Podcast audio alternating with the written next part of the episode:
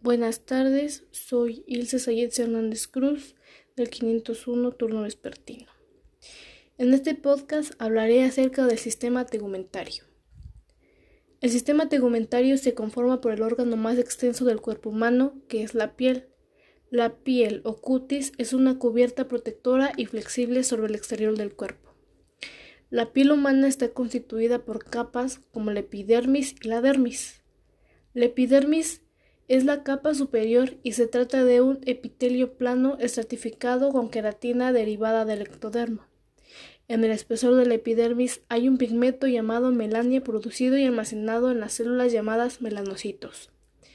La dermis está formada por tejido conectivo dividido en dos capas, el estrato papilar y el estrato reticular. El estrato papilar está formada por pequeñas elevaciones llamadas papilas en las cuales se encuentran vasos capilares, vasos linfáticos, corpúsculos táctiles y terminaciones nerviosas. El estrato reticular contiene numerosos vasos sanguíneos y fibras colágenas y elásticas. Hay órganos anexos a la piel. Los pelos existen dos tipos, los pelos blandos, finos cortos y pálidos, como el que recubre los párpados, se llaman pelos vellosos.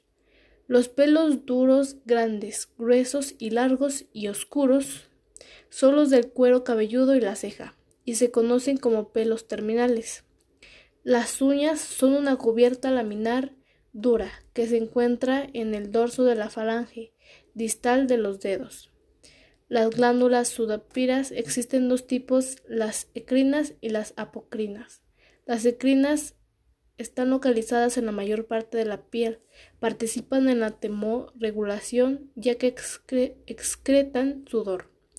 Las apocrinas se hallan en axilas, areolas del pezón y la región anal. El producto secretor viscoso es inodoro cuando se secreta pero al metabolizarse por bacterias emite un olor característico. Su secreción está fluida por hormonas y no se inicia sino hasta la pubertad. Las glándulas sebáceas están en totalidad del cuerpo con excepción de las palmas de las manos, las plantas de la piel y de los dedos, de los pies. Su producto secretor el sebo es una combinación oleosa semejante a su cera. Las funciones de la piel es la protección.